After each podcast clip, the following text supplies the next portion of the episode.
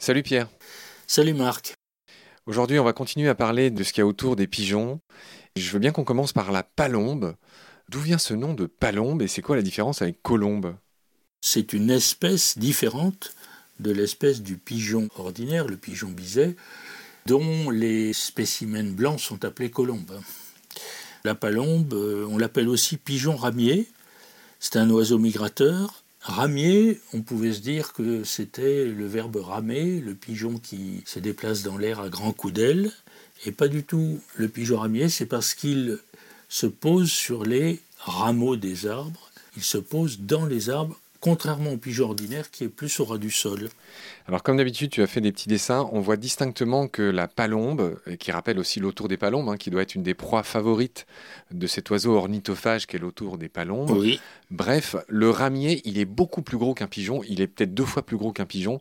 Il a cette espèce de petit euh, col blanc autour euh, de son cou. Oui. Euh, voilà, il est très gros. Oui. Donc c'est ça, tu rappelles, le fameux euh, ramier qui s'appelle Ringeltaube. Hein, le- L'allemand retient. Alors, il a comme un collier, enfin ringel, Voilà. euh, ring dove en anglais, torcase en espagnol. Oui, Paloma Torcas. Et en anglais, Ring Dove, donc l'anglais qui suit l'allemand hein, sur cette histoire de col blanc. Oui.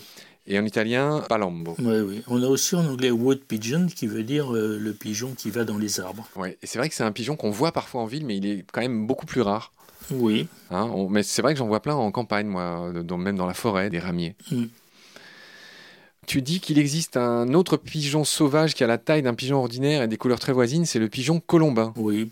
Il est dans les ouvrages d'ornithologie, mais je pense qu'il n'est pas très facile à, à distinguer des autres et à observer. Ouais, tu dis qu'en allemand, ce- celui-ci, qui est effectivement assez difficile à distinguer du pigeon biset, euh, s'appelle Hohltaube, donc le pigeon de caverne. Hmm. Les trous dans les arbres, etc., les troncs d'arbres. En espagnol, il s'appelle Paloma surita, qui veut dire pigeon sauvage. Stock dove, en anglais, qui vient de stock, tronc d'arbre et pigeon. Pigeon colombe. On va parler ensuite de la tourterelle, Mm. Pierre. Tortora en italien, tortola en espagnol, turtle dove, la colombe tortue en anglais. C'est le latin tourtour, hein. c'est une déformation, euh, ça ne veut pas dire colombe des tortues, c'est simplement euh, une colombe euh, dont le nom latin est tourtour et ça a évolué comme ça.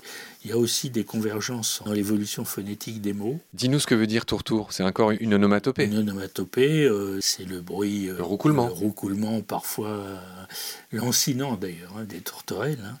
Buffon d'ailleurs dit de manière euh, très drôle que la tourterelle est encore plus tendre, disons plus lascive que le pigeon, et met aussi dans ses amours des préludes plus singuliers.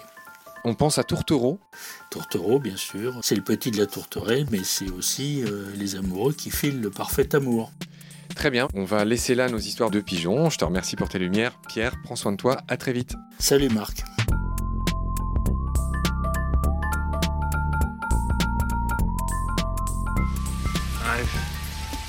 Seen things you people wouldn't believe.